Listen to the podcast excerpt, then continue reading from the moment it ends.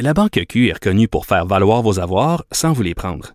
Mais quand vous pensez à votre premier compte bancaire, tu sais, dans le temps à l'école, vous faisiez vos dépôts avec vos scènes dans la petite enveloppe. Hmm, C'était bien beau. Mais avec le temps, à ce compte-là vous a coûté des milliers de dollars en frais, puis vous ne faites pas une scène d'intérêt. Avec la Banque Q, vous obtenez des intérêts élevés et aucun frais sur vos services bancaires courants. Autrement dit, ça fait pas mal plus de scènes dans votre enveloppe, ça. Banque Q. Faites valoir vos avoirs. Visitez banqueq.ca pour en savoir plus.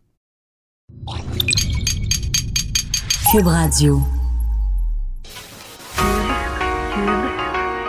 Radio. Cube, Cube, Radio. Le retour de Mario Dumont. Deux heures d'info. De 15 à 17. Il provoque et remet en question. Il démystifie le vrai du faux. Mario Dumont et Vincent Dessureau. Le retour de Mario Dumont. Bonjour tout le monde, bienvenue à l'émission euh, mardi 7 avril. Euh, bonjour Vincent. Salut Mario. Alors, euh, autre journée où on sera euh, à vous donner les dernières informations, les derniers développements, certaines réflexions aussi sur euh, la pandémie. On aura entre autres avec nous une, une euh, prof de psychologie, mais qui s'est spécialisée dans le deuil parce qu'il y a des choses spéciales qui se vivent par des familles, euh, ne serait-ce qu'en soins palliatifs où c'est extrêmement restreint les possibilités de visite en fin de vie. Je dois avouer que c'est des choses qu'on a euh, non seulement jamais vécues, mais presque jamais euh, imaginé. Donc, euh, on va passer à travers tout ça en- ensemble.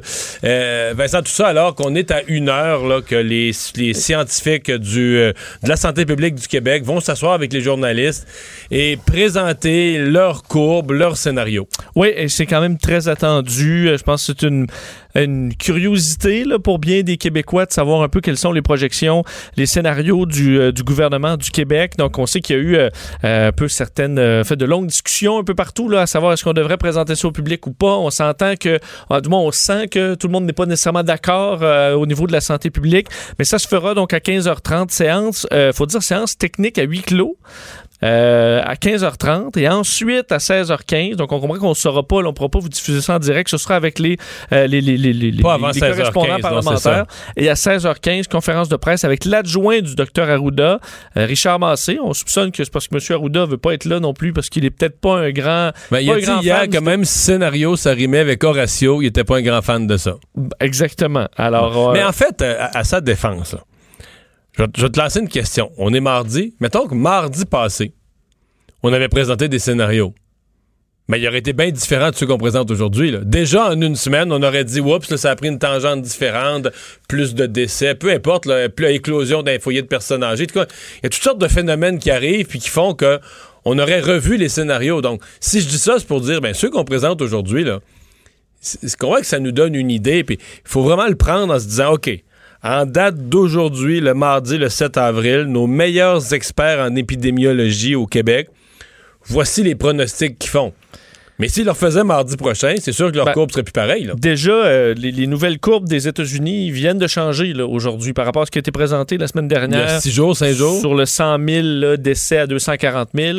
Euh, donc, il y a déjà des nouvelles courbes qui se dessinent. Il faut comprendre que tu as raison, puis on va parler beaucoup des CHSLD dans les prochaines minutes, mais ça peut changer très rapidement le taux de, de mortalité, euh, le nombre de décès au Québec lorsque ça rentre dans des, dans des, des résidences nombreuses où il peut y avoir énormément de cas d'un coup. Donc, on verra, là, 15h30, c'est cette, euh, cette réunion, et ensuite à 16h15, on aura les premiers détails. Mais ça, c'est souvent le cas, des conférences de presse en deux temps. Dès que, dès que le gouvernement, que ce soit le ministère des Finances, ou dès que c'est très technique, où tu dis les journalistes, tu peux pas te contenter d'une petite conférence de presse. Il faut que tu fasses ce qu'on appelle des briefings techniques. Donc, tu vas expliquer aux journalistes. Et ensuite, tu fais la conférence de presse technique, donnant une chance aux journalistes, euh, minimalement, de poser des bonnes questions. Est-ce que tu leur envoies euh, net frais de sec, des tas de chiffres, des, des cahiers de chiffres d'en face, euh, le, travail des journalistes devient quasi impossible. Ne serait-ce que poser des questions pertinentes, je veux dire, t'es noyé en quelques minutes dans des, dans des données, d'étudier les chiffres pendant que l'autre parle en avant. Euh, donc, les briefings techniques servent dans ce genre de cas-là. Et euh, bon, faut dire, euh, le, François Legault en a quand même un peu parlé là, à 13h, euh, disant qu'on verra donc d'une courbe pessimiste, basée entre autres sur ce qui s'est passé dans certains pays d'Europe comme l'Espagne, et un scénario plus optimiste. Mais euh, d'un, qu'il fallait pas s'alarmer du scénario pessimiste parce qu'on a davantage euh, de signaux qui nous amènent vers l'optimisme. On peut écouter François Legault là-dessus. Il y a un scénario plus pessimiste, un scénario plus optimiste. Moi, je voudrais pas euh, alarmer les personnes avec le scénario pessimiste. Mais il reste que jusqu'à présent, on est beaucoup plus proche des scénarios euh, où les pays ont été les meilleurs. Bon, alors euh, on verra euh, un petit peu plus tard dans la journée. Évidemment, ce sera couvert. Là, on va se joindre à nos collègues de l'CN avec toi. On pourra voir euh, le, le- le suivi de la chose tantôt. Et il n'y aura pas donc de scénario. On ne se lance pas à ce qu'on aurait appelé, euh, ça avait circulé comme hypothèse, un scénario probable. Ça, on ne veut pas jouer à ce jeu-là de la, Ah. de la- de la- de la- du pronostic précis, puis d'essayer d'envoyer le, le- dard dans le milieu de la cible. Exact. On a même posé la question là-dessus. Euh, euh, François Legault disait il n'y aura pas effectivement de courbe probable, mais euh, Horacio Arruda disait on a on est dans le 75 c'est un chiffre qu'il lançait dit à la volée, là, mais 75% plus positif là, que négatif présentement dans les courbes au Québec. Vous vous rappelez que le bilan là, ajoutait quand même plusieurs décès aujourd'hui, 29 décès supplémentaires. Donc le bilan au Québec est à 150. Hausse de cas 760, donc 9340 cas présentement. Euh, hospitalisés, 50 cas supplémentaires à 583 et aux soins intensifs, c'était stable, donc pas de cas additionnels à 164. Mais euh, deux nuances, là, quand parce qu'on dit stable les soins intensifs, mais dans les décès, il y a plusieurs personnes qui étaient, si tu décèdes, parce que c'était un cas grave, donc plusieurs étaient aux soins intensifs. Donc, c'est triste On y en dire, mais des, des places se libèrent en soins intensifs avec les décès d'un. De deux, sur les hospitalisations, euh, M. Legault est obligé quand même, en, en réponse à des questions, de faire une précision importante. On ne compte pas dans les hospitalisés les gens de plus en plus nombreux qui sont en CHSLD, qui n'ont pas besoin de transfert en soins intensifs, mais quand même, on leur amène, on les laisse dans leur lit au, au CHSLD, et là, on leur amène des soins équivalents au milieu hospitalier. C'est comme si on transforme leur, leur lit de CHSLD, qui serait un lit de résident, En lit d'hôpital. en lit d'hôpital. On ne passera pas vraiment aux soins intensifs. Là, Non. là. Mais pour ce qui est des hospitalisations, on- et même lui, François Legault, disait ça, ça fausse un peu le chiffre. Ben oui. Ben oui, parce que, et, et c'est un peu notre prochaine, notre, notre prochain angle à couvrir, c'est qu'il est là le, le problème, elle est là un peu la, la faille. euh, moi, je pense, et peut-être que comme collectivement, toute la population, les médias, on s'est beaucoup intéressé ces derniers jours à- aux délinquants de ceci. Euh, Il y a trois personnes dans un parc, des petits nombres, ce qui- ce qu'il faut qu'il arrête. On n'en veut plus de rassemblement, on n'en veut plus, on le comprend. Mais pendant qu'on avait l'œil là-dessus, la maladie est entrée massivement, là, mais massivement dans des CHSLD. Ouais. Elle s'est propagée à l'intérieur. D'ailleurs, 45% des décès au Québec, c'est dans les CHSLD. Euh, c'est le chiffre qui a été donné euh, tantôt. En rajoutant là, les résidences, c'est un 20% Donc, on comprend là, que c'est vraiment dans les, les endroits... Là, Ben, les deux tiers des morts, c'est des personnes âgées hébergées. Exactement. Parce qu'en domicile, c'est 26,7% Sinon, là, c'est on, en fait 65% c'est résidences et CHSLD. Ce que j'appelle au sens ensemble. général des personnes âgées hébergées. Dans le CHSLD, des cas très lourds. En résidence intermédiaire ou privée, des personnes semi-autonomes ou autonomes. Ce qui amène à une, une annonce du gouvernement euh, provincial tantôt, comme quoi, euh, en raison là, de- du, fait qu'on présentement le système hospitalier est utilisé moins qu'on prévoyait. On sait, là, on dit qu'il y a 6 000 lits, on en a 580 d'occupés. Alors, il y a de la place. Alors, on va transférer maintenant du personnel des hôpitaux vers les CHSLD et certaines résidences.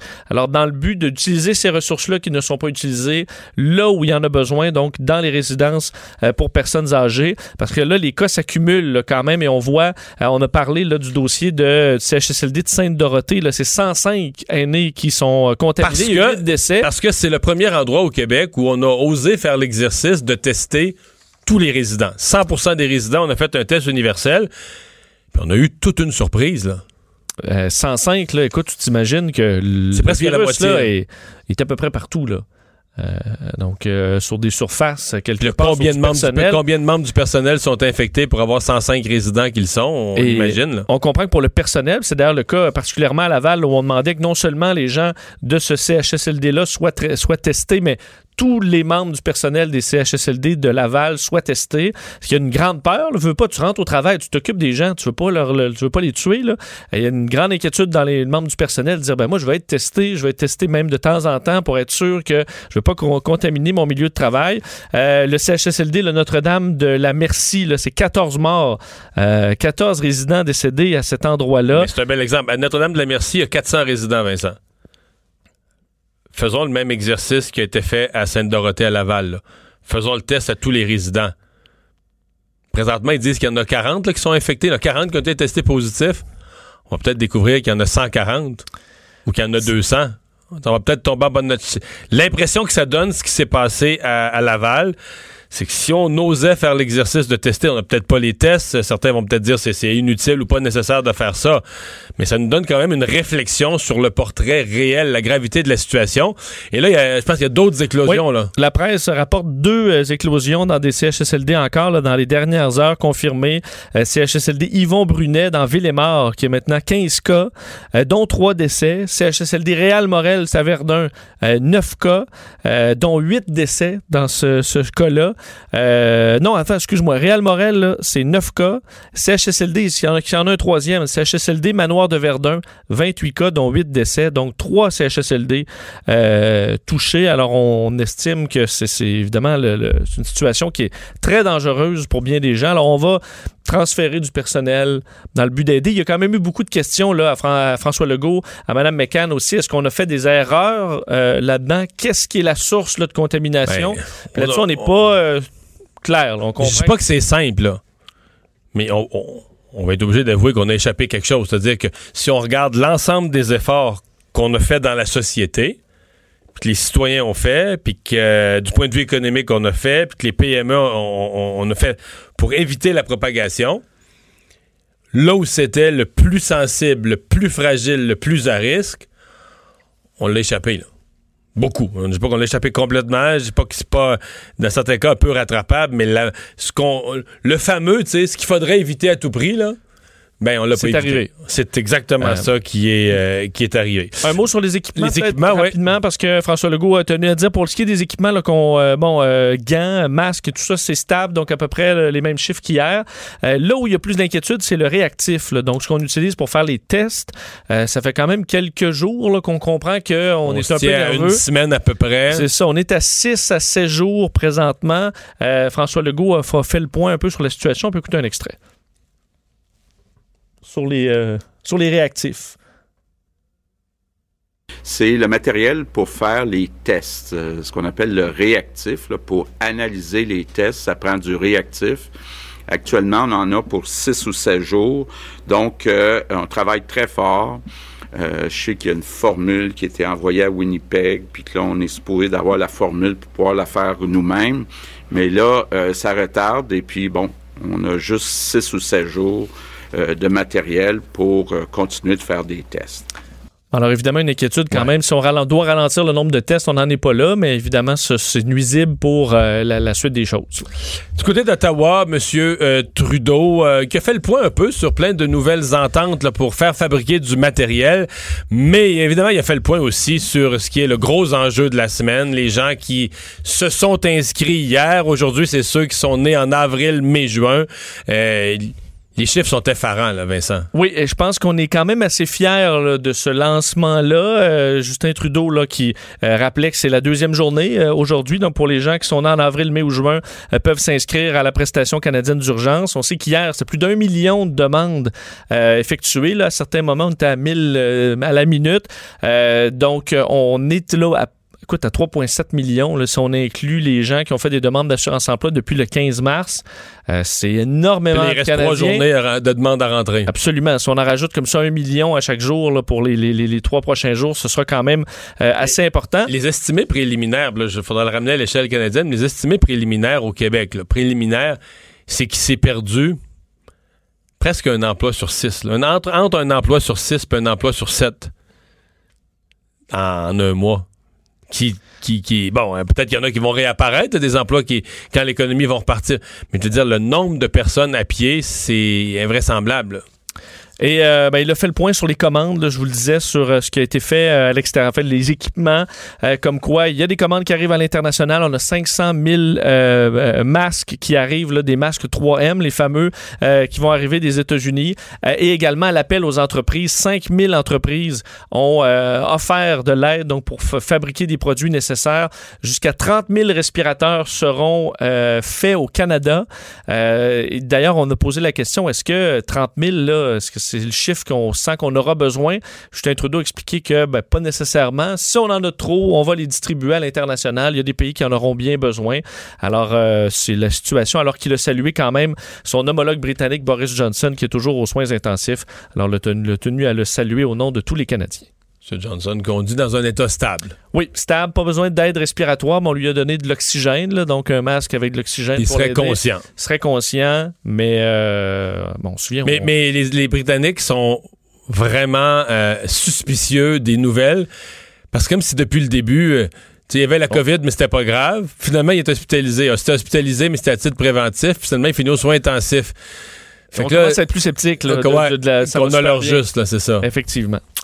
Euh, et une des choses que M. Trudeau a annoncé, c'est 85 approbations de, de désinfectants, donc des, des solutions euh, hydroalcooliques, des gels hydroalcooliques. Et on va tout de suite parler avec euh, Gany Beauchamp, qui est copropriétaire de Chaptec Omnichem. C'est une entreprise qui est spécialisée en chimie industrielle et euh, qui, qui est prête à se lancer, elle aussi, livrer à des institutions, à des hôpitaux, du gel hydroalcoolique. Euh, bonjour, Madame Beauchamp. Oui, bonjour, euh, Monsieur Dumont. Vous allez bien? Oui, donc euh, vous faites pas partie là, des 85 euh, pour auxquels M. Trudeau faisait référence qui ont obtenu leur approbation? Malheureusement, non, mais on attend toujours. On a, on a confiance. Ça devrait être euh, d'une heure à l'autre. On voulait vous parler pour essayer de comprendre comment, euh, comment ça procède, parce que vous, vous en, vous en faites pas de ce genre de gel-là en général. là. Non, exactement. Nous, on est en chimie industrielle, mais pas spécifiquement pour les gels contact humain pour les mains. Faites-vous des choses qui se ressemblent un peu ou des produits complètement différents en fonctionnement régulier? Là? Des produits qui sont sensiblement la même chose, mais pour surface euh, dure. Donc, euh, désinfectant pour les surfaces, mais pas nécessairement pour les mains. Ah, OK. Donc plus pour des comptoirs que pour le corps humain, là. Voilà, exactement. Mais on s'en... Exactement. OK. Et donc là, euh, vous, euh, quoi, quand il y a eu l'appel premier de M. Trudeau, vous avez répondu présent, vous avez écrit à Santé Canada. Comment on procède pour dire, euh, pour offrir ces services? Oui, bien sûr. euh, effectivement, donc en temps de, de- de pandémie actuelle, il y a eu un fast track qu'on dit, donc un appel à tout le monde pour dire comment vous pouvez aider pour faire différents moyens. Donc, il y a eu des courriels sur lesquels on pouvait annoncer notre entreprise et tout ça. Et il y avait aussi une zone justement pour faire l'application d'un code NPN pour Santé Canada. Donc, depuis le 18 mars dernier, là, on est euh, en train de travailler là-dessus. On suit le processus. Euh, mais c'est sûr et certain, comme vous avez dit, il y a eu un appel généralisé rapidement. Donc, euh, beaucoup de monde ont appliqué. Donc voilà, on est là-dedans. Mhm. Euh, vous avez eu euh, signe de vie, on vous a dit on est intéressé, faites ceci, faites cela, euh, donnez-nous un échantillon qu'on analyse. Qu'est-ce que vous avez eu comme rétroaction? Ben dans le fond, il faut savoir qu'il y a différentes sortes de, choses qu'on peut faire. Les gels hydroalcooliques, c'est à peu près une formulation générale actuellement. Donc, euh, la formulation de l'OMS. Celle-là, dans le fond, de l'alcool éthylique, isopropylique, glycérine et peroxyde. Donc, par exemple, comme les distilleries ou ces choses, les différentes entreprises vont utiliser le même genre de formulation connue. Donc, à partir de là, on n'est pas nécessairement obligé d'envoyer un échantillon pour analyse parce qu'on n'a pas nécessairement le temps. De là, le fast track. Parce que normalement, il faut savoir que réussir à avoir un code euh, NPN comme ça, ça ou un DIN, ça peut prendre jusqu'à deux ans. Donc, c'est sûr qu'actuellement, il y a vraiment une facilitation qui s'est faite. Donc, ce qu'on doit faire, c'est envoyer nos formules, nos étiquettes et tout ça.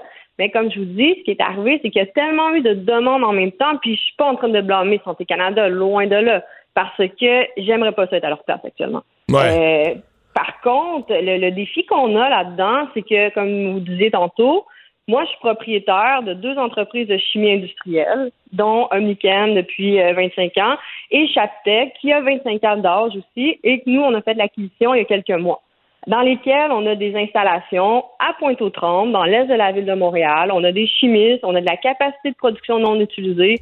On a fait des partenariats parce que nous, on est, euh, on est propriétaire unique, donc c'est facile pour nous. On n'a pas de conseil d'administration, on, peut aller rapide. Donc, nous, on a appelé tous nos, nos, nos partners de business des dernières années pour dire, OK, qu'est-ce qu'on fait? Comment on peut... Sauf que vous allez me dire, vous allez me dire, c'est difficile de rester en attente comme ça, là. Ah, mais regardez, moi, là, quand on me dit go, là, il faut faire une course, moi, je suis mère de famille. J'ai une petite fille de trois ans et demi qui habite chez mon frère depuis une semaine pour le confinement. Après ça, mes amis travaillent dans, justement, les, euh, les, les hôpitaux. J'ai des chums qui sont gardiennes de prison. Ils savent tous que je suis en chimie industrielle puis que je suis propriétaire d'une compagnie de produits chimiques. Fait que moi, qu'est-ce que tu penses que je fais, que je vois dans leurs yeux quand on se fait des FaceTime? Ben, Ils veulent des produits, ils ont des besoins, là. Ils savent que j'en ai, ils savent qu'on a la connaissance, ils savent qu'on a des chimistes, ils savent qu'on a tout. Fait que moi, en tant qu'être humain, là, mettons de côté le business et toutes ces affaires-là, là, en tant qu'être humain, qu'est-ce que tu fais? Donc, il euh, faut que tu allumes. Fait que moi, dans le fond, euh, depuis trois semaines avec mon père, on court, on fait des téléphones, on remue ciel et terre parce que nous, on nous a dit go, on y va. Fait que nous, quand c'est go, on court. Hein? après, c'est dur de nous arrêter. Donc, euh, puis on fait les mais, bonnes mais vous pouvez pas mettre, vous pouvez pas mettre des produits comme ça pour les mains, euh, les vendre dans les institutions que, que vous avez nommées prison, hôpitaux, euh, système de santé. Tant que c'est pas approuvé par Santé Canada, c'est c'est Ben, totalement impossible. là. Exactement. Puis c'est correct aussi parce que euh, Santé Canada nous permet, puis il faut qu'il y ait Santé Canada, ils nous permettent justement de départager qu'est-ce qu'on peut acheter de qu'est-ce qu'on peut pas acheter dans des institutions. Tu peux pas commencer à acheter des trucs au coin de la rue, puis c'est tout à fait, c'est un gage de garantie. Ce qu'on dit par contre, c'est que nous, on, a tout, on a nos laboratoires, nos chimistes, on fait des, des, certificats d'analyse, on est en mesure de, de, de donner tout ce qui est en comme un produit régulier. C'est pas parce qu'on est en temps de pandémie qu'il faut pas donner des produits de qualité, mais l'affaire qu'il faut pas oublier, c'est en volume. Moi, je suis pour. Moi, je, je travaille avec les microdistilleries, je travaille avec plein de monde, c'est tous mes amis, il n'y a aucun souci avec ça. Ils ont besoin de certaines matières premières, à part l'alcool, parce que c'est pas moi qui est propriétaire de l'alcool, j'ai fait un partnership. Mais ils ont besoin de peroxyde, ils ont besoin de glycérine. Appelez-moi, puis ils savent tout. Ils m'appellent, puis je leur envoie, ça me fait plaisir de les aider, parce que je crois qu'il faut qu'il y ait des initiatives un peu partout au Québec. Sauf que nous, avec mon partenariat qu'on a fait, on est capable d'approvisionner rapidement en 4 x 4 litres en palettes du stock dans justement les services essentiels. Moi, mon, plan, c'est ça, c'est de se dire comment on est capable de se mettre en partenariat. Les entrepreneurs, vous savez, monsieur Dumont, des entrepreneurs, là, c'est quoi?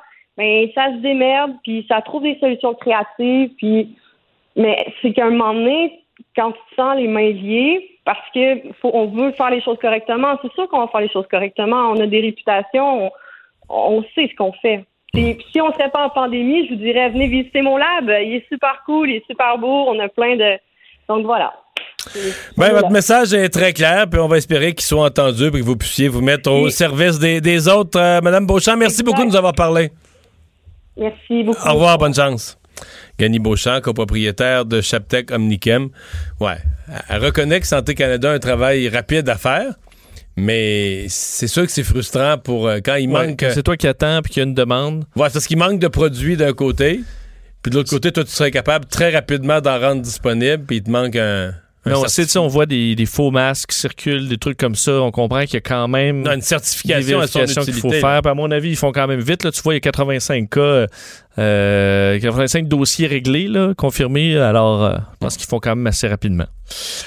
Euh, on a du nouveau, Vincent, et là, euh, préparez-vous les gens qui vous étiez fait une idée. Ça arrive parfois, et c'est pour ça que le système de justice fait des, des procès pour présenter tous les côtés une médaille et toutes les versions. Mais là, on reçoit euh, de différentes sources là, une autre version de ce qui s'est passé dans le stationnement du Walmart de Fleurimont à Sherbrooke en fin de semaine. Oui, qui a mené à des accusations aussi là, assez graves euh, de Nassim Koudar, là, relié à un incident en fin de semaine au Walmart de Sherbrooke. Là, on se souvient cette histoire où un agent de sécurité a été frappé par une voiture, sa tête a frappé le sol, euh, toujours dans un état critique. La tribune arrive avec une histoire, euh, disons, des détails qui apportent un, éclairage nouveau sur cet incident-là. C'est que lors de la- de la preuve, lui va subir son enquête pour remise en liberté le mercredi, demain au palais de justice de Sherbrooke, mais une vidéo captée par, euh, qui a capté une grande partie de la scène, caméra vidéo, et euh, la l'avocat de la défense a euh, voulu présenter cette vidéo-là qui montre donc qu'à 17h samedi, je vous raconte ce qu'on voit dans l'image selon la tribune, Euh, dans les images... il est au Walmart, des galeries 4 saisons. Euh, c'est capté entre 16h30 et 17h. Nassim Koumar, Koudar, qui est refoulé là, par l'agent de sécurité Philippe Jean. Euh, il n'y a pas altercation physique, mais on sent qu'il y a une altercation verbale. Le client retourne à son véhicule. Il est rejoint par sa conjointe, quitte les lieux, euh, mais au passage, Donc là, le type est dans son véhicule, dans son véhicule. en route vers chez eux. là. Non, ben, il, fait, il fait un arrêt à côté du, euh, du, euh, du gardien pour euh, lui dire quelque chose. Il lui aurait dit de s'aller s'acheter des lunettes au Dollarama. C'est ce qu'on nous dit, mais il lui dit quelque chose. Et Philippe Jean, à ce moment-là, serait parti en trombe en direction de son véhicule, qui est un gros camion blanc, démarre à toute vitesse pour rejoindre Nassim Koudar, qui lui, il repart là, chez lui, qui quitte le stationnement. Et euh, l'agent l'aurait coupé, donc coupé sa Il trajectoire bloque le chemin. freine brusquement pour éviter la collision. Euh, Philippe Jean donc serait sorti de son véhicule pour courir en direction de celui de Nassim Koudar. Ce dernier aurait alors reculé de plusieurs mètres pour éviter l'altercation. Lui court vers son véhicule, l'autre recule. Euh, il repart à la course en direction du véhicule qui poursuit sa route, saute sur le capot du véhicule. Euh, on Parce que c'est explique... une- complètement une autre version. Là, Oui, ben, on là il explique se fait qu'il- pas frapper, il saute sur le capot. et frappe sur le pare-brise. Alors, il est sur le véhicule, frappe, frappe le pare-brise. vide à coup de poing. Et à ce moment-là, Nassim Koumar aurait décidé, Koudar aurait décidé donc de, de- de poursuivre son chemin, donner un coup de volant qui amène euh, Philippe Jean à tomber au sol et à se blesser. C'est là qu'il y a eu des blessures graves. Mais ça montre que c'est pas, écoute, juste un agent euh, qui faisait son travail et qui s'est fait frapper. Là. Il y aurait euh, là quand même un angle vraiment Vincent, nouveau. là. Je je veux pas prendre une partie. D'abord, on se dit OK. Euh, C'est sûr que l'image, l'agent de sécurité qui saute sur le capot puis qui frappe à coup de poing dans le vide, c'est plus la même. Puis on sait plus, on sait plus où est-ce qu'il y a la vérité là-dedans, mais disons que c'est plus la même que le bon agent qui est debout à la porte fait faire honnêtement son travail, et puis là tu te fais ramasser par un fou avec son auto puis tout ça. Euh, Il y a un GoFundMe là. Oui, qui est rendu autour de plus de 100 000 là. J'ai entendu 150. 160 même tantôt. 160, 160, bon. 163 000 Mais on comprend, lui, c'est un père de cinq enfants. C'est vrai que pour sa conjointe puis la famille, s'il reste avec des séquelles, il peut avoir des problèmes financiers. D'après moi, mais malgré tout, je pense qu'il va y, avoir des- il y aurait des donateurs qui, qui serait moins à l'aise. seraient moins à l'aise avec la nouvelle histoire. On sait que le- son frère avait dit hier remercier tous les Québécois de cette vague de support et tout ça. Il avait parlé, des que- gens, il avait parlé des gens qui avaient des, des sursauts d'agressivité puis qui perdaient la tête. Là. Mais là, c'est un. Écoute, c'est effectivement euh, bouleversant comme, euh, comme angle nouveau. Alors, il faudra voir. Évidemment, la justice pourra clarifier tout ça pour nous, là. mais euh, c'est assez particulier euh, Donc, c'est d'avoir plus- la suite des choses. Au, au minimum, on pourra dire que c'est plus complexe que l'histoire initiale du gardien qui est juste là, debout, fait son travail, puis quelqu'un arrive en auto, puis il te le ramasse, Ouais, il te le parce que pour une insulte, courir après un client euh, ou frapper sa voiture, euh, Non, mais un c'est agent de euh, sécurité, à mon avis, a une responsabilité supplémentaire de pas déclencher quelque chose, même si quelqu'un est mal poli puis tout ça. tu restes calme. là. Puis là, prendre son propre véhicule privé, est-ce qu'il est autorisé à utiliser son véhicule dans le cadre de sa fonction d'agent de sécurité pour aller bloquer quelqu'un? C'est même pas clair. Il y a beaucoup, beaucoup, beaucoup de questions. Là. Effectivement.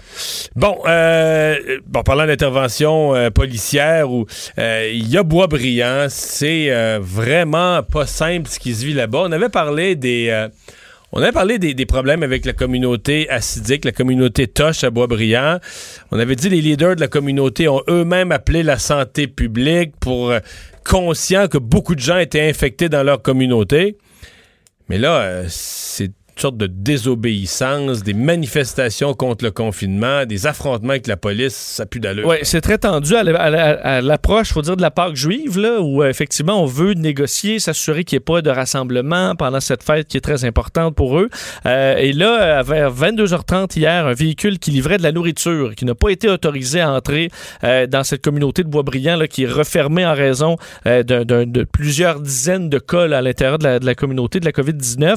Donc, le conducteur qui n'avait pas les autorisations nécessaires, on le vire de bord, mais euh, la tension monte lorsque des gens, en fait, on parle de 200 membres de la communauté qui sont sortis de chez eux, s'approcher du point de contrôle pour euh, manifester leur mécontentement.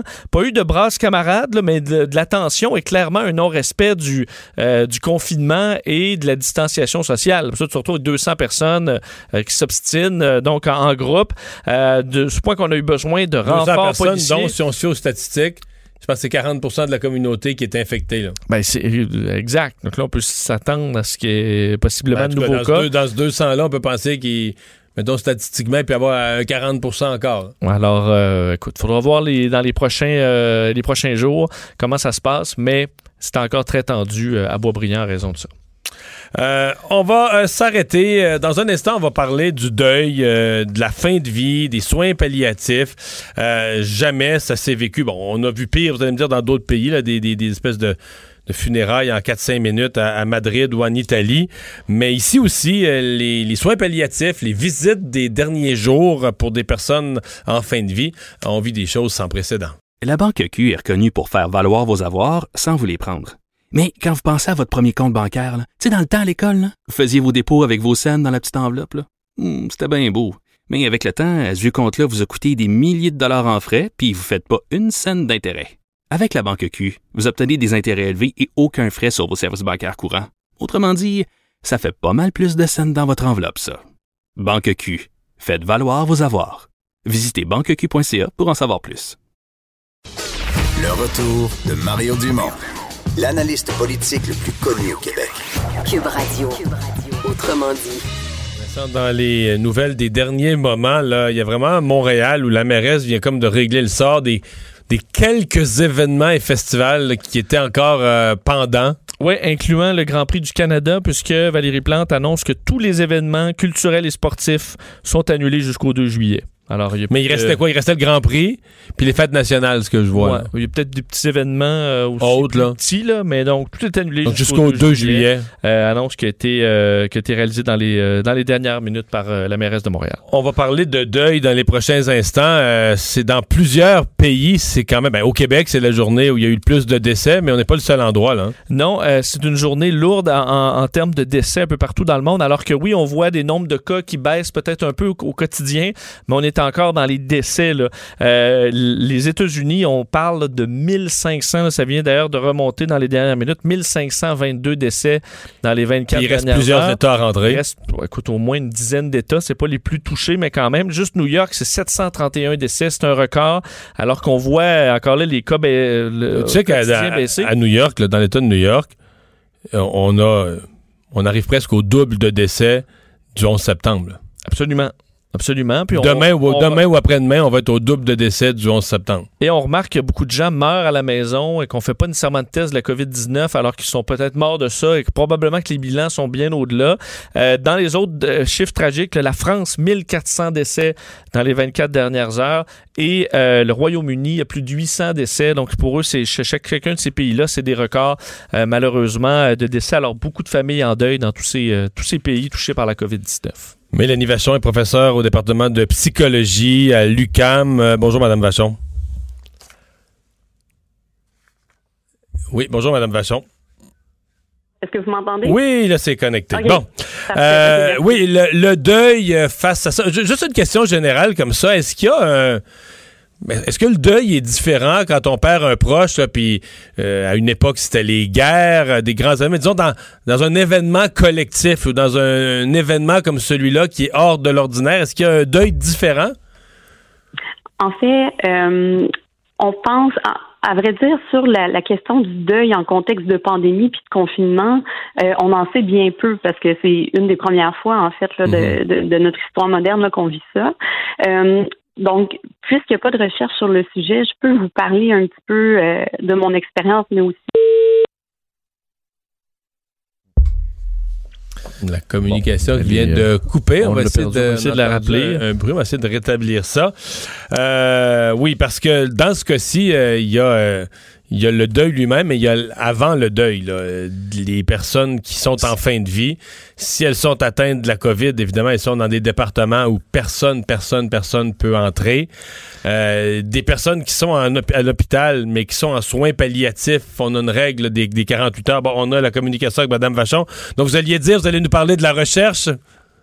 Ben, en fait, ce que je vous disais, c'est qu'on en sait bien peu à l'heure actuelle sur la question du deuil en, contexte de pandémie. Par contre, ce qu'on sait, c'est que euh, la, la, façon dont quelqu'un décède, hein, l'impossibilité euh, d'accompagner, d'être proche euh, une personne qui décède ou, ou, de ne pas pouvoir la voir, de ne pas pouvoir l'accompagner. Donc, c'est des éléments qui peuvent faire en sorte qu'un deuil va être peut-être un petit peu plus difficile à vivre aussi.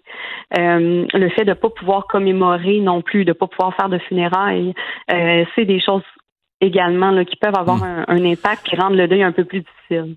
Est-ce que euh, mais parce qu'on nous parle peut-être de, mettons des gens feraient des funérailles au mois de septembre. Est-ce que ça vaut encore la peine dans le sens euh, Absolument. Ah oui, ok, ok. Donc euh, ah le fait que ce soit des mois plus tard, vous dites c'est pas grave, il faut prendre le temps de le faire. En fait, absolument. Puis, ça va juste avoir un sens différent à ce moment-là. Euh, vous savez, la plupart des gens, ils font les funérailles tout de suite après le décès. Puis, bon, euh, ça fait du bien. Hein? Ça permet d'entamer le deuil. On a des témoignages d'affection, d'amour. Les gens, ça les aide et ça les supporte beaucoup. Mais souvent, deux, trois, quatre mois après le deuil, euh, après les, funérailles, après le décès, il y a comme un vide qui s'installe hein, dans la vie des endeuillés. C'est-à-dire que tout le monde retourne à, à, ses préoccupations quotidiennes, à sa vie normale. Puis souvent, là, il y a un besoin de soutien ou un sentiment d'isolement qui peut euh, se faire sentir. Donc, il n'est jamais trop tard pour commémorer. C'est sûr que ça va être différent. Euh, on n'en sera pas au même point dans notre deuil, mais moi, je recommande aux gens qui hésitent, euh, si c'est annulé ou reporter les funérailles, je vous, je vous mm. recommande chaudement là, de, de, de, reporter les funérailles. Puis ça aura son effet différent à ce moment-là, mais ça peut avoir mm. un effet soutenant. Oui. La, les familles, je sais pas, il y a des personnes âgées qui décèdent, qui ont plusieurs enfants.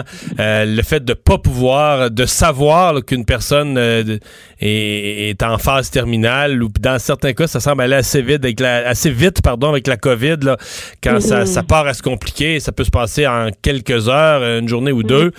Euh, ça c'est quelque chose d'assez unique de pas pouvoir. Généralement, la première chose qu'on fait quand on sent qu'une personne arrive sur ses derniers moments, on, appelle la famille, on dit lâche ton mm-hmm. travail, même si tu as deux heures de route à faire Québec-Montréal, saute dans ton auto. C'est le premier réflexe de se réunir autour du, de la personne en fin de vie.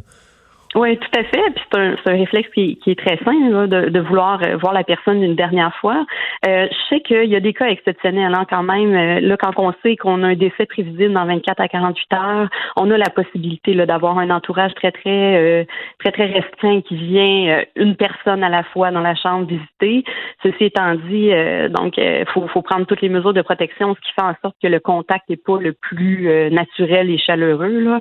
mais il y a quand même des circonstances exceptionnel. Je pense que, c'est possible pour certaines personnes de voir leur personne, euh, leurs parents ou autres euh, dans les derniers instants. Mais oui, en effet, dans plusieurs cas, c'est impossible. Puis ça, c'est quelque chose qui peut être vécu très, très, très difficilement là, par euh, les personnes endeuillées.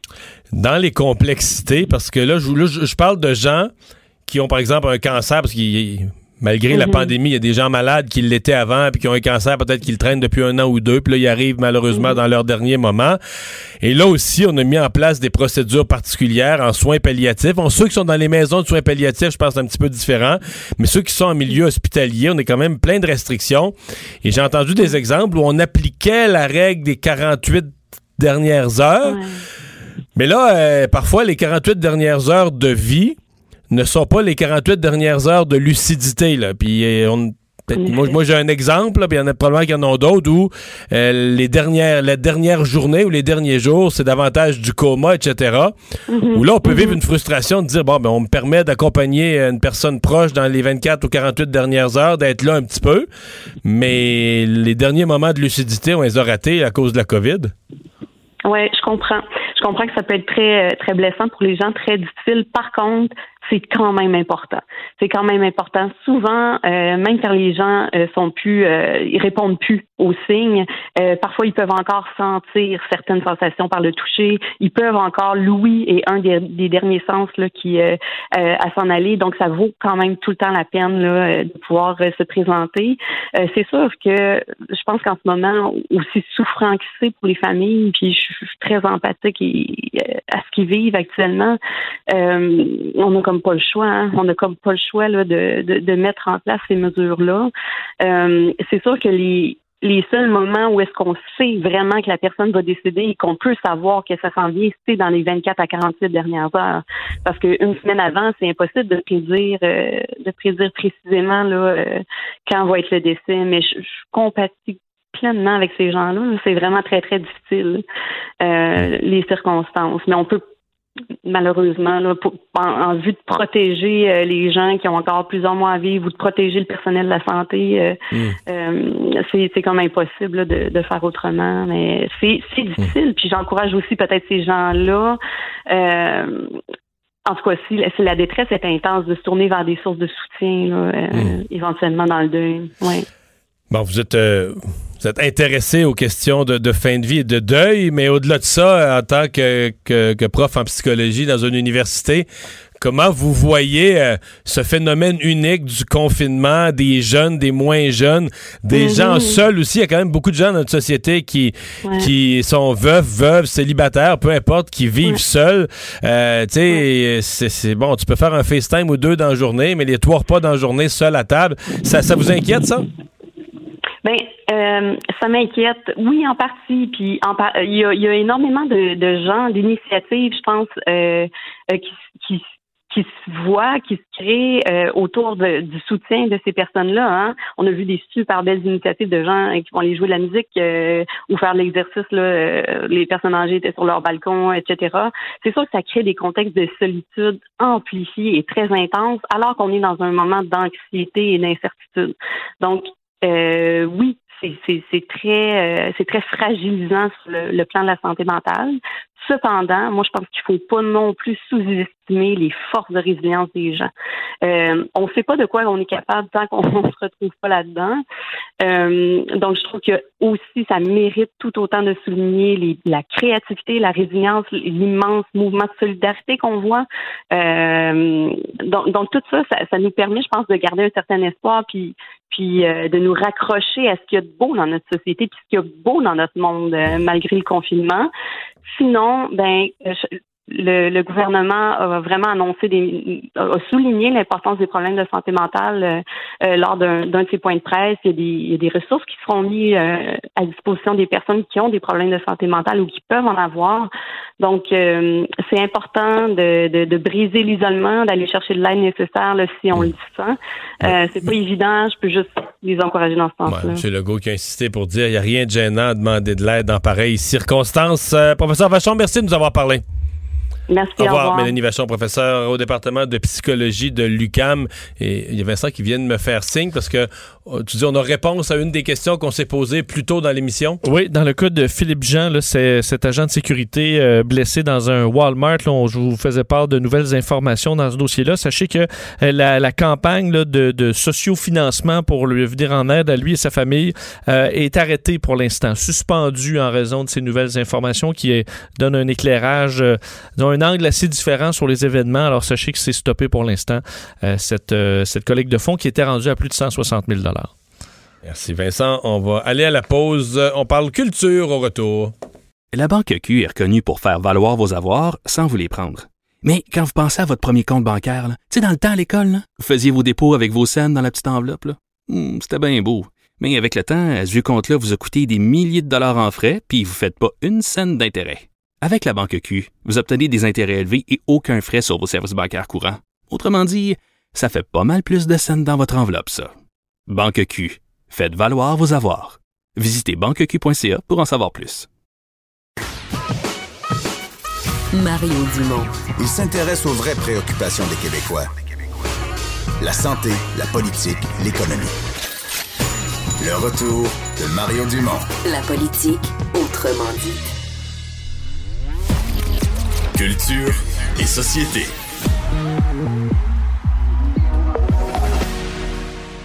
Bonjour Anaïs.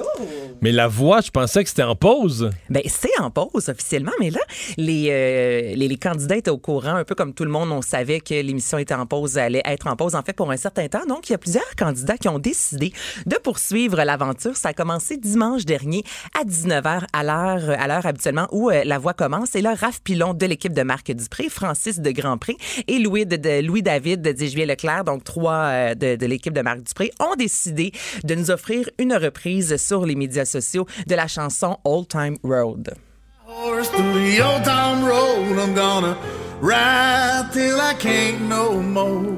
Nobody tell me nothing. Can't tell me nothing.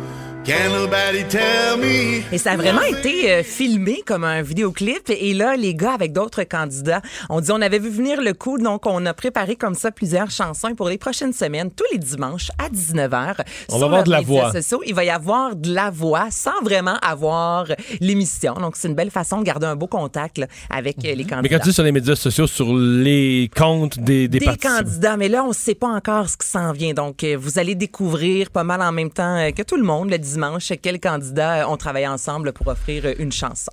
Euh, c'est Pâques en fin de semaine. C'est pas- on a et- tendance à l'oublier, hein? Oui, on a tendance, Mais- effectivement. Particulièrement moi. Ne Euh, oui, parce que toi, t'as vu la vie continue du travail. Moi, j'ai mes Euh, congés. J'ai prévu euh, faire du jambon aux ananas. OK. La première chose, c'est ce que j'ai prévu présentement. Moi, je suis en Arizona à faire le tour des plus beaux canyons du monde. là. Tu C'est vrai. C'était ma semaine de vacances. Non, non, mais j'y serais depuis vendredi passé. Je suis pas, je suis en vacances présentement, mais la semaine de Pâques, ça va être une semaine comme les autres. Moi, je travaille pas le samedi. Le congé, c'est le samedi, ça va être samedi, puis dimanche, lundi. ben, le samedi saint. Voilà. Bon. C'est Toi, bien dit. Vincent, Ouais. as-tu quelque chose Ben, j'ai mon premier congé depuis le 2 janvier, moi, Oh. dimanche. J'avais oublié, j'y ai pensé tantôt. Donc là, je disais, je vais pouvoir rien faire, puis euh, aller prendre une marche, qui est, euh, dans le fond, le, le- le quotidien de, le quotidien de tout le, le monde. quotidien de tout le monde. Et, euh, mais je pourrais écouter Andrea Bocelli Ah me chanter une chanson. As-tu fait tes vocalises, Mario? Parce que je Non. sais que tu as déjà chanté. Gab, parle-nous ça. Ça, c'est À la fête à Marc-Claude, que tu nous as dit que tu as déjà Je chante chanté. ça passé 3 heures du matin.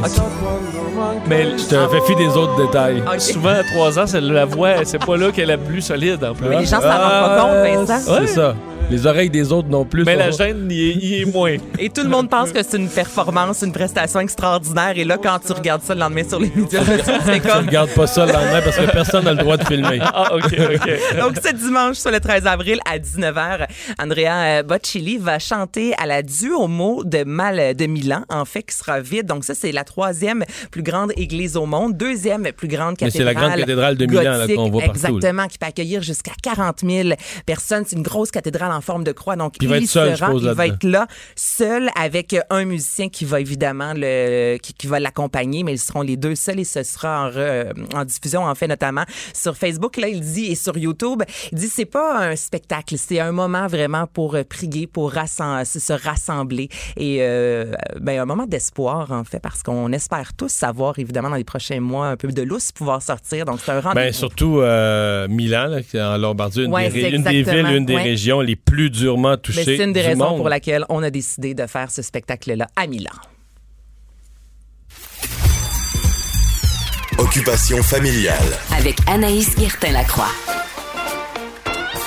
Anaïs, Anaïs pardon, à la recherche de toutes ces façons de passer le temps quand on a des enfants à la maison. Hey, Il y a des mères qui sont. mais là, hier, hier je suis pas remis d'hier. Là. Comment ça? Non, non, mais de personnes qui, qui elle les enseignent à ses enfants les grands artistes, des ateliers d'art, puis leur fait faire des dessins. Puis... Bon, mais pourquoi pas? Ah, je dis pas, je, je, je, dis pas ça négativement façon. du tout, du Moi, tout. je trouve ça extraordinaire. Tu sais, OK, on va vous enseigner ce que c'est une nature morte. Go, décidez-moi un, un pot de banane sur la table. Mais c'est une belle façon, moi, je trouve, de découvrir. Et justement, aujourd'hui, on est un peu dans la même lignée. Tu mets tes bananes dans des pots? J'ai déjà eu un rack à bananes. Oui, Ah chez oui, nous, on a un rack à bananes. bananes. J'ai vu des plats à bananes, mais en pot, c'est Mais- rare, non? bon. Oui, C'est bon. un détail. Un vase. Un on apprend à se connaître. hein. Et aujourd'hui, j'ai parlé avec Véronique. Je la laisse se présenter. Moi, c'est Véronique. Je suis la maman bricole du blog Famille Je suis une maman. Je reste dans la région des Basses-Laurentides. J'ai trois enfants. Euh, Raphaël, qui a 9 ans, Ariana, 7 ans, et Ophélia, qui a 3 ans. C'est euh, des belles petites tempêtes euh, qui bougent au quotidien. Elle est active notamment sur les médias sociaux, sur Facebook, avec le, le blog Maman Bricole. Donc là, prenez un papier, un crayon, prenez des notes. Je veux dire, cette mère-là, ce qu'elle fait avec ses enfants, c'est simple, c'est accessible, mais ça sort de l'ordinaire à la fois. On bricole, on expérimente. Comme avant-hier, ce qu'on a fait, on a fait de la peinture pour le bain avec un peu de savon pour le corps, avec de la fécule de maïs euh, à laquelle on rajoute euh, du colorant. Promis, ça tâche pas, ils ressortent pas bleu puis rouge, mais ils ont beaucoup, beaucoup, beaucoup de fun. Notre expérience préférée, c'est de la mousse magique dans un grand vase à fleurs avec euh, du vinaigre, du bicarbonate de soude, puis du savon à vaisselle. On fait de la mousse là, colorée, encore une fois avec du colorant. Je me fais aussi de la glu comestible avec euh, des guimauves fondus, puis du sucre en poudre. J'ai mis à peu près là, 150 euh, guimauves euh, mini, les mini guimauves que j'ai fait fondre au micro-ondes. Puis tu rajoutes du sucre en poudre jusqu'à temps que ça soit collant, mais pas trop, tu sais, que ça ait une belle texture euh, de glu, mais les enfants peuvent la grignoter après. Allez, faire des expériences, c'est comestible. C'est quand je pense aux gens qui me disent Hey Mario, tu dois, tu dois travailler fort ces temps-ci. Ouais. là. je fais rien, moi.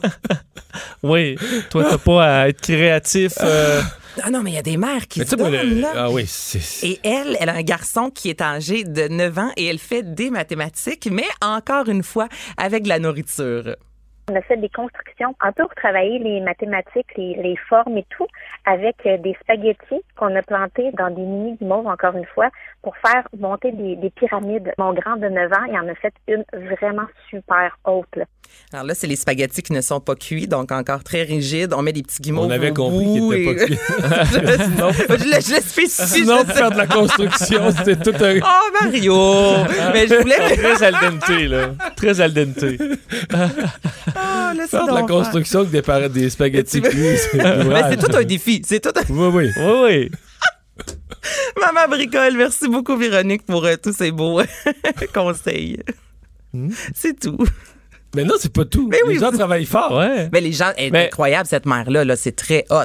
Est-ce que, est-ce qu'à un moment donné, je pense que t'as fait. le- Parce que tu sais, je dis laisser les enfants s'emmerder dans le sol aussi, peut-être un peu, mais. Mais il y a une limite à ça, j'ai l'impression. Non, mais mettons, euh, peut-être c'est ça, c'est- c'est parce que tu peux créer un événement par jour. Moi, quand j'entends des affaires de même, je dis, ils peuvent pas faire ça, mettons, 9 heures par jour. Parce Mais non, c'est pas du 8 à ils font- 5, c'est ça, euh, on un joue avec des événement par jour. là, tu dis, à 2 heures, on fait ça, puis là, tu le fais de 2 à 3 ou de 2 à 4. Puis après ça, tout le monde devient l'événement du jour, mais tu peux pas, tu peux pas tenir ce rythme d'activité complexe tout Ben le temps. à non, c'est euh, sûr. Là, t'en fais de temps en temps, même pour les enfants, il faut que ça devienne spécial. Tu peux pas faire ça, comme tu dis, sans cesse. Alors, ils peuvent s'ennuyer dans le même. mais de temps en temps. Tu crées un événement de même, je veux dire, euh, il y a le avant, le après, le, le debriefing. euh, tu sais, je veux dire, les enfants vivent autour de ça, là, Mais je pense qu'il y a plus l'anticipation. d'avant que d'après. Je pense que c'est la mère, l'après, qui nettoie. Ça se peut-tu, Oh. ça? ça, ça se peut. En préparant le souper, En préparant. en donnant les bains. Après la vaisselle. Ah, hein? Merci Anaïs. fait On plaisir. Le retour de Mario Dumont. Pour nous rejoindre en studio, Studio à commercial cube.radio. Appelez ou textez 187 Cube Radio. 1877 827 2346. On est de retour, euh, Vincent, euh, dans tous les- la- toute la mise en place de programmes pour supporter les entreprises. Euh, Il y a euh, les bars qui, bon, finalement ont été inclus dans le programme fédéral, mais qu'à toutes les étapes, on disait sauf les bars, là, les entreprises, euh, etc., Oui. sauf les bars. Ils vendaient de la boisson, puis on était mal à l'aise. Je sais pas. Est-ce que les bars sont des entreprises comme les autres? On va en parler avec Pierre Thibault, qui est copropriétaire de la taverne Saint-Sacrement, mais porte-parole surtout du mouvement Un bar, c'est une PME. Bonjour, Monsieur Thibault. Bonjour, euh, messieurs. Merci de prendre euh, le temps avec nous. Bon, euh, expliquez-nous un petit peu votre, le, le sens de votre mouvement, parce que j'ai pas tort de dire, a- à toutes les étapes de la mise en place des programmes, il y avait toujours les bars entre, entre parenthèses ou un point d'interrogation sur les bars. Hein? Exactement, c'est juste. En fait, écoute, à partir du euh, 15 mars, en fait, ce qu'il faut savoir, c'est quand on dit les bars, pour que ce soit clair, c'est les bars, les pubs, les bistrots, bars à vin, tavernes. Le bar de quartier là, qu'on retrouve sur Mont-Royal, mais qu'on retrouve sur la rue Saint-Jean, qu'on retrouve sur la rue La Fontaine euh, chez vous, à Rivière-du-Loup. Donc, où il n'y a pas de On nourriture, c'est ça? C'est comme ça qu'on définit un bar versus un resto-bar, comme euh, une brasserie, la brasserie sportive. euh, c'est qu'on sert pas de nourriture. Ben, pas vraiment, parce que le, le- le changement qui a été fait dernièrement, tous les bars, ou à peu près tous les bars, c'est- vraiment un peu la, la base là, de, la, de la question. Euh, L'idée, c'est que les bars, maintenant, on est souvent avec euh, de la restauration avec des proportions à 25-30 On a inclus... Des petits tapas ou des petites bouchées ou quelque Voilà. chose de même, là. hein? Exactement, c'est essentiel, puis euh, ça fait euh, partie maintenant intégrale des bars, puis de la nouvelle génération. Je vais en revenir tantôt euh, vers la nouvelle génération. Donc, mi-mars, on apprend, oups, ces bars vont peut-être fermer, le staff est sénère, tout le monde se parle, qu'est-ce qui se passe? Deux jours plus tard, c'est fermé, OK.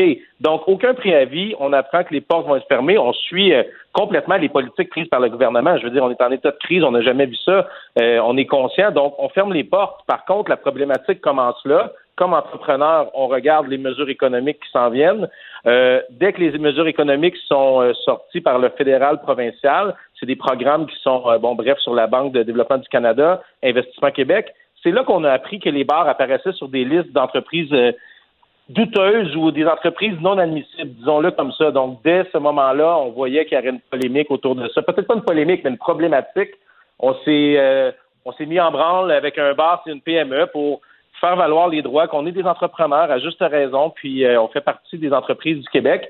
Puis aujourd'hui, ben, on est environ 1500 sur la page Facebook qui, discutent. C'est un forum, en fait, la page Un bar, c'est une PME. Puis on est en action pour changer la tendance qui, soit dit en passant, a été changée par le gouvernement fédéral vers la fin de la semaine dernière, qu'on applaudit. In extremis, là. hein? Au dernier moment, on a annoncé incluant les bars. Et voilà, une extrémiste, euh, euh, c'est le bon mot. euh, mais écoute, garde, je pense qu'il y a des décisions qui sont prises à ce- au niveau fédéral. Puis vraiment, on salue là, ce changement-là. Puis c'était fait de façon professionnelle, annoncé par le vice-président de la BDC dans la presse de Toronto. On est super content. Donc maintenant, on veut parler avec notre gouvernement, celui du Québec. Qui lui considère encore les bars dans une classe à part?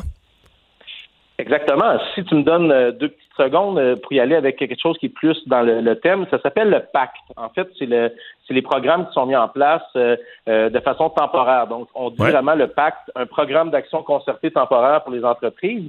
Puis, bon, c'est un nouveau financement d'urgence vise à soutenir de manière exceptionnelle les entreprises. On va voir dans les projets euh, les activités inadmissibles et on apparaît encore une fois dans une drôle de liste où je te nomme rapidement la production ou la distribution d'armes, les jeux de hasard d'argent, les sports de combat, les courses, les bars. Donc on apparaît là avec juste à côté machine à sous, consommation d'alcool. Tu on voit tout de suite le côté négatif. Puis après ça, on y va même dans des euh, les, les entreprises, la production, la vente des services liés à la consommation du tabac ou de drogue, euh, les entreprises dans l'industrie euh, au niveau bon, sexuel, masseuse, danseuse, machin. On est vraiment subjugué. Donc, nous, on fait des pressions présentement, pas pour tout prendre la place. Euh, faut qu'on soit clair, là. C'est euh, santé publique, priorité numéro un pour tout le monde. Par contre, si les mesures économiques sont prises présentement par notre gouvernement, puis que les programmes sortent à la relance, comme M. Fitzgibbon le disait si bien hier, on va être où? Il va être trop tard. On peut juste pas attendre. C'est juste ça. En fait, le, le slogan dit pas mal tout. là. Un bar, c'est une PME et c'est ce que vous demandez. Euh, ben, je vais vous poser la question euh, directement. Par exemple, pour la reprise, avez-vous peur que... euh, parce que dans la restauration, pour avoir parlé à leurs représentants, on est extrêmement inquiet que des restaurateurs euh, plus fragiles, créés plus récemment, ou ceux qui n'avaient pas, qui avaient pas eu le temps de créer un coussin, là, qu'il y en a plusieurs qui, qui ne survivent pas. Est-ce que c'est aussi le cas dans, le, dans les bars? C'est vraiment un monde parallèle. hein. Donc oui, euh, euh, entièrement. L'idée, c'est que on a été les premiers fermés, on va être les derniers à réouvrir parce qu'on est des lieux de rassemblement. Ce qui est, on comprend encore une fois. Puis on salue le gouvernement du Québec qui fait une super job présentement. Par contre, on est les premiers fermés, derniers à réouvrir. Les loyers, les frais fixes continuent. On est, on est nerveux, euh, Mario, honnêtement, de qu'est-ce qu'on va faire? Un mois, ok, c'est bon, mais trois mois, quatre mois, euh, les, les coûts fixes, nos, nos partenaires à qui on doit des factures, les microbrasseurs, on est nerveux, tu sais. Puis hier, ce que je, ce que j'aimais, c'est que M. Fitzgibbon parlait de la reprise économique. Il parlait de la puissance de l'investissement du fédéral qui a été fait. Euh, donc, on est tous d'accord. On va diviser la, la- bataille en deux. On va faire la survie avec les fonds du fédéral, donc des prêts aux petites entreprises canadiennes. Mais oubliez pas qu'on va être là, nous aussi, euh, euh, M. Fitzgibbon, puis le ministère de, l'Économie, pour la reprise. Parce que nous, on, je veux dire, on s'endettera pas si on n'est pas là pour se faire reprendre avec tout le monde dans les entreprises. On va arrêter tout de suite, puis ça va être la catastrophe. Donc oui, on est nerveux, euh, Mario, si tu me permets. Mhm. Euh, Est-ce que la, la réputation, le- le- vous avez parlé de la liste tantôt, la liste d'entreprises, le sexe, le jeu, etc., dans lequel on vous a mis. Euh, bon, euh, il y a quand même ça comme image. là. On dit bar pour une partie de la population. Euh, c'est toutes les mythes sur les bars, que l'industrie est propriétaire de bars. Ben, quand t'es propriétaire de bar, euh, en, en- en partant, faut que tu règles la dope. Il faut que tu t'arranges avec des bandits d'un groupe ou de l'autre pour qui va être le fournisseur de dope, etc. Il y a quand même toute cette image-là que c'est une industrie où c'est difficile de faire, un, disons, un- tout un travail propre. là. C'est encore ça en 2020? Non, vraiment pas. Puis genre, j'ai des arguments, euh, si tu me permets, à l'appui. On n'est plus dans le temps de Chuck Norris des années 80, s'il vous plaît. Là. Tu sais, je veux dire, il y, a une, image qui a été projetée à l'époque où on avait de l'argent en espèces qui se promenait dans les commerces, dont les bars, ce qui est une époque qui est complètement révolue. Je veux dire, je te donne un exemple. Chez nous, Taverne Saint-Sacrement, on va faire une soirée à 5 000 de ventes. Ben, il y a 4 000 de ventes minimum qui va être ré- réglé en carte de crédit. Ensuite, le 1000 qui va rester, c'est les pourboires qu'on remet des cartes de crédit vers le staff. Si on finit avec 100 dollars après une soirée de 5 000 qui est une bonne soirée, c'est c'est un peu la photo que je peux te donner. L'autre affaire, le Québec a fait vraiment figure de proue en installant les modules électroniques de vente. Donc, sur- chaque produit que tu vends dans un bar ou un resto, je te vends, tu viens à mon bar, je te vends une pinte avec des ailes de poulet, ben, c'est punché directement à Revenu Québec, puis il faut matcher le, le rapport de modules électroniques de vente avec eux, ce qui est une politique incroyable parce que ça l'a nettoyé l'industrie dans laquelle on était noyé avec des préjugés excuse-moi, mais aussi un peu que tu disais tantôt, tu sais, la dope, on n'est plus là. Je veux dire, on est des pères de famille, on est des entrepreneurs, on a emprunté sur nos marges de crédit, on a mis en place des, une économie de quartier. Les sociétés de développement commercial, présentement, nous appuie à 100% Donc, j'aimerais vraiment faire tomber cette image négative qui nous est collée euh, de la part du gouvernement. Parce qu'entre toi et moi, je veux dire, quand tu finis un bon chiffre à Cube Radio avec euh, Master Bugarici et Richard Martineau, tu vas prendre une bière où? Dans un bar, pas dans un spot à dope. On s'entend? On s'entend. Euh, Merci. On, finit avec des, chiffres, parce que puisqu'on parle d'un secteur économique de PME, combien de bars, combien, je sais pas moi, d'emplois, de, chiffres de, de, de, contribution au PIB, de retombées économiques, on a-tu des chiffres là-dessus? Oui, vraiment. Écoute, regarde, le Canada, c'est 5000 bars selon Statistique Canada. Puis sur le Québec, on parle de 1987 bars, donc 2000 bars. Si on prend 2000 bars puis on met une quinzaine d'employés, on est à 30 000 employés, des emplois directs, parenthèse, qui vont souvent vers les étudiants du collège, des universités. Donc, est un, si tu veux, on passe par cette passe-là dans la vie où on a un bon salaire, tout ça. On revient au PIB, tout ça. Donc, on est 2000 bars au Québec. Euh, on parle de des retombées de 765 millions de dollars à partir de là, le 760 millions de ventes, OK, euh, rajoute la TVQ, un autre 75 millions, rajoute les impôts, rajoute nos contributions comme toutes les entreprises au régime d'assurance parentale, régime des rentes du Québec. Euh, en plus, nos produits, on les achète où? À la SAQ, Société d'État. Nos licences, on les paye où? Euh, à la Régie des alcools. Je crois qu'on est dans le milliard de dollars, mais on, a, on existe vraiment. On est un secteur de l'industrie qui va être considéré tout simplement par notre gouvernement. On croit qu'ils vont considérer tout ça. On sait qu'il y a des grosses affaires qui se brassent présentement, euh, mais on est là, puis on lève le flag, puis on veut, on veut survivre. Voilà. Message très clair. Euh, Pierre Thibault, merci beaucoup. Merci Au revoir. Porte-parole du mouvement Un bar, c'est une PME. On va à la pause. Emmanuel Latraverse est là au retour. La Banque Q est reconnue pour faire valoir vos avoirs sans vous les prendre. Mais quand vous pensez à votre premier compte bancaire, tu sais, dans le temps à l'école, vous faisiez vos dépôts avec vos scènes dans la petite enveloppe. Là. Hmm, c'était bien beau. Mais avec le temps, à ce compte-là vous a coûté des milliers de dollars en frais, puis vous ne faites pas une scène d'intérêt. Avec la banque Q, vous obtenez des intérêts élevés et aucun frais sur vos services bancaires courants. Autrement dit, ça fait pas mal plus de scènes dans votre enveloppe, ça. Banque Q, faites valoir vos avoirs. Visitez banqueq.ca pour en savoir plus. Le retour de Mario Dumont. Pour nous rejoindre en studio. Studio à commercial cube.radio. Appelez ou textez. 187 Cube Radio. 1877 827 2346. Et c'est l'heure de la chronique d'Emmanuel Latraverse. Bonjour Emmanuel. Bonjour.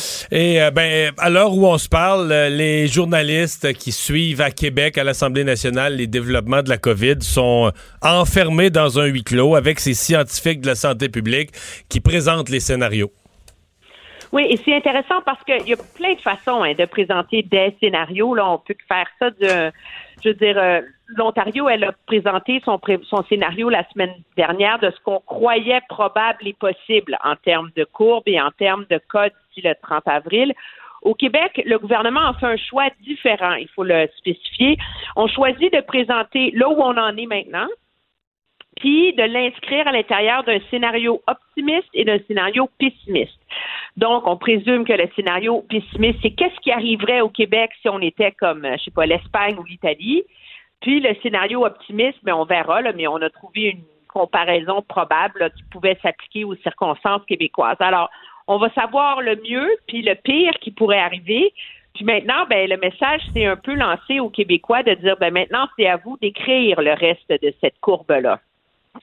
Mhm. Euh, et on se lance pas dans la sur la tentative, ce qu'on aura, ce qu'on, parce qu'on avait laissé entendre la semaine passée qu'on allait définir un scénario probable. Mais là, je pense qu'on se lance pas dans cette aventure-là. On a peur que ça devienne une compétition de dire, bon, est-ce qu'on est juste dessus, un peu en haut, un peu en bas, comme si c'était un, concours de précision de lancer le dard dans le milieu de la cible?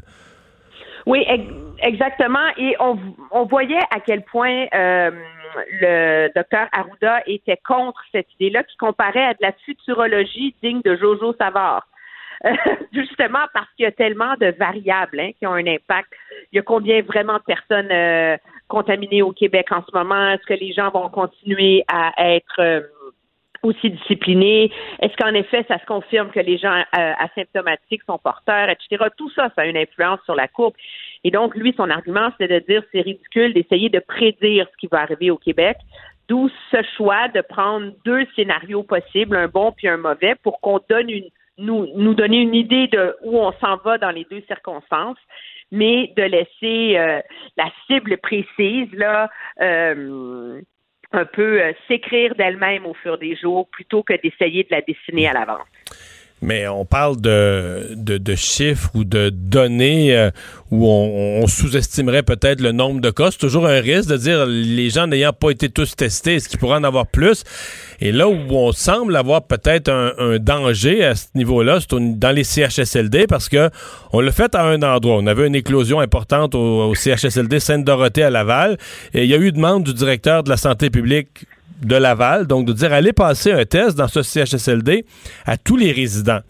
Et là, on se rendu compte que c'était pas quelques-uns ou quelques dizaines, c'était 105 sur 240. C'était près de la moitié des résidents qui étaient infectés, ce qui fait dire à plusieurs, dans tous les autres CHSLD où on a des éclosions, euh, dans certains cas, des éclosions quand même importantes. Si on allait faire le même exercice, on aurait peut-être de mauvaises surprises.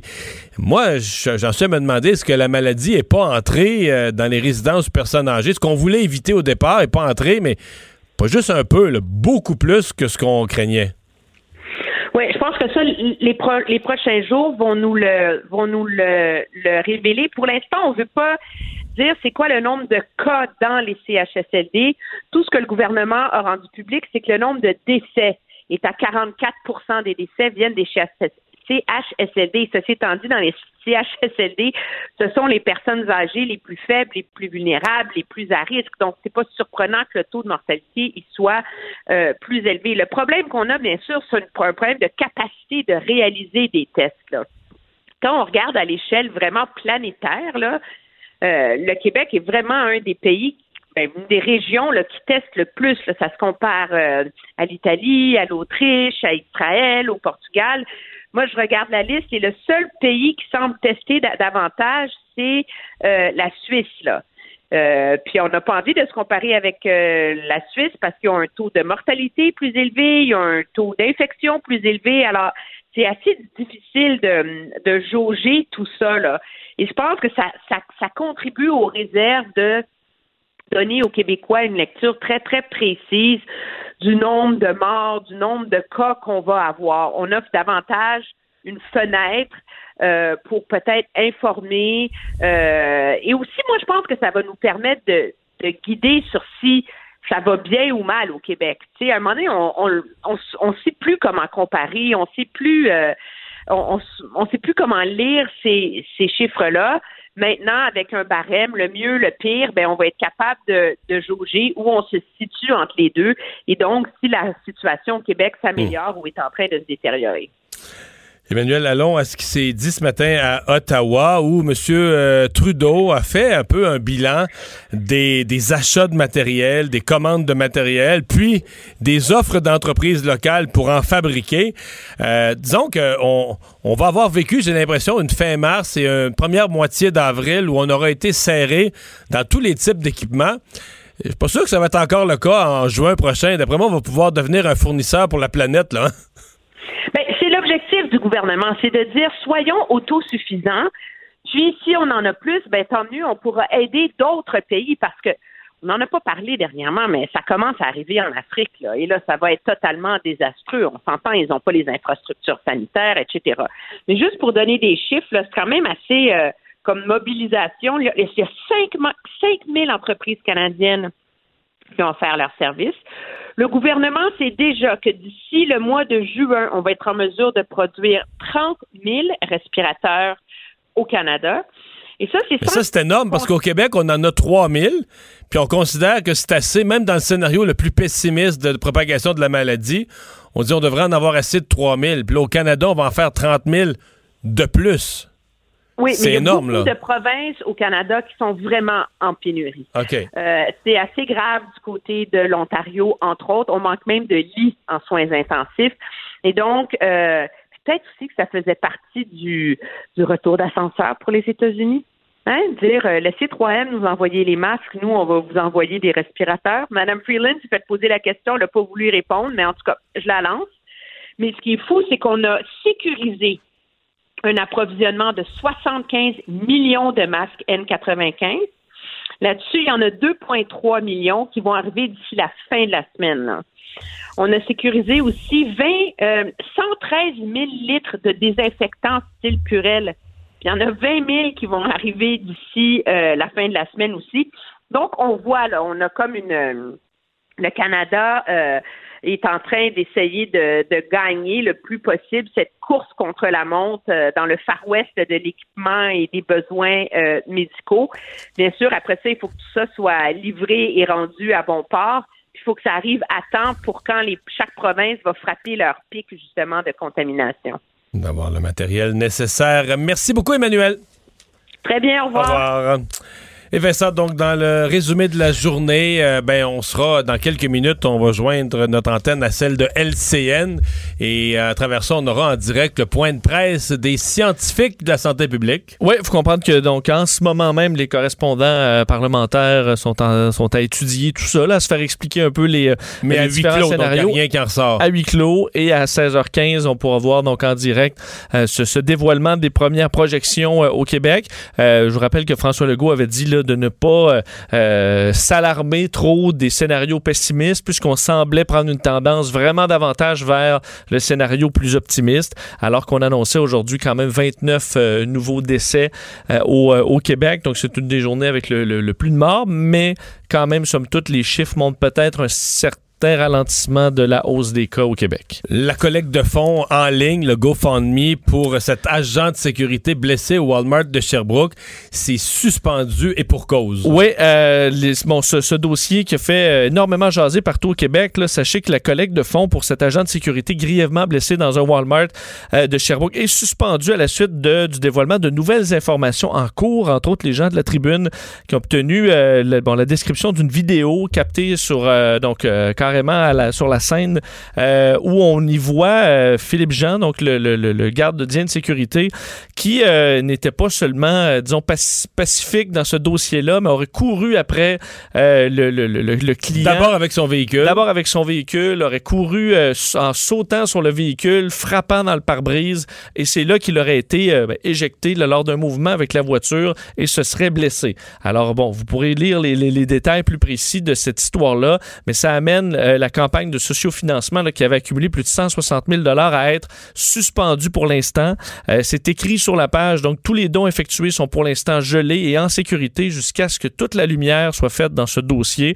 Alors sachez que si vous avez fait des dons, c'est pour l'instant suspendu le temps de comprendre un peu ce qui s'est passé dans le dossier. Il y avait eu énormément d'annulations de grands événements, festivals et autres à Montréal. Il en restait quelques-uns qui étaient en suspens et là, la mairesse a tout clarifié. Oui, jusqu'au 2 juillet, là, euh, tout est annulé à Montréal, les événements culturels, sportifs, les rassemblements publics, donc ça inclut le Grand Prix du Canada. On, on, ça, on avait dit on l'annule pas, euh, mais on pourrait penser qu'il soit euh, bon reporté. Est-ce qu'on aura une nouvelle 2 date? juillet. Il sera pas le, il sera pas avant le 2 juillet, ça c'est clair. Il y aura de l'aide également pour les organismes qui seront contactés les uns euh, et les autres, donc pour avoir de l'aide de la ville au Et- besoin. Et ça inclut, selon ce que je comprends, ce qu'il y avait, on n'avait pas vraiment parlé, mais tout ce qui tourne autour de la fête nationale des rassemblements, c'est tout annulé. On sera à la maison. Et euh, c'est euh, dans plusieurs pays la journée la plus mortelle. Oui, alors que 81 000 euh, personnes sont mortes donc depuis le début de cette pandémie, disons de confirmer là, aux États-Unis. C'est la journée la plus mortelle et de loin 1600 décès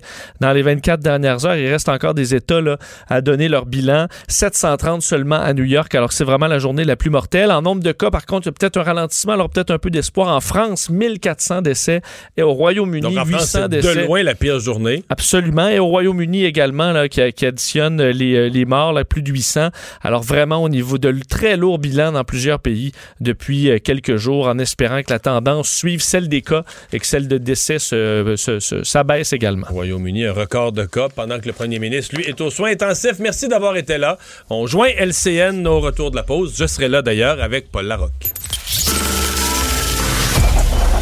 Cette émission est maintenant disponible en podcast. Rendez-vous dans la section balado de l'application ou du site cube.radio pour une écoute sur mesure en tout temps. Cube Radio, autrement dit. Et maintenant, autrement écouté.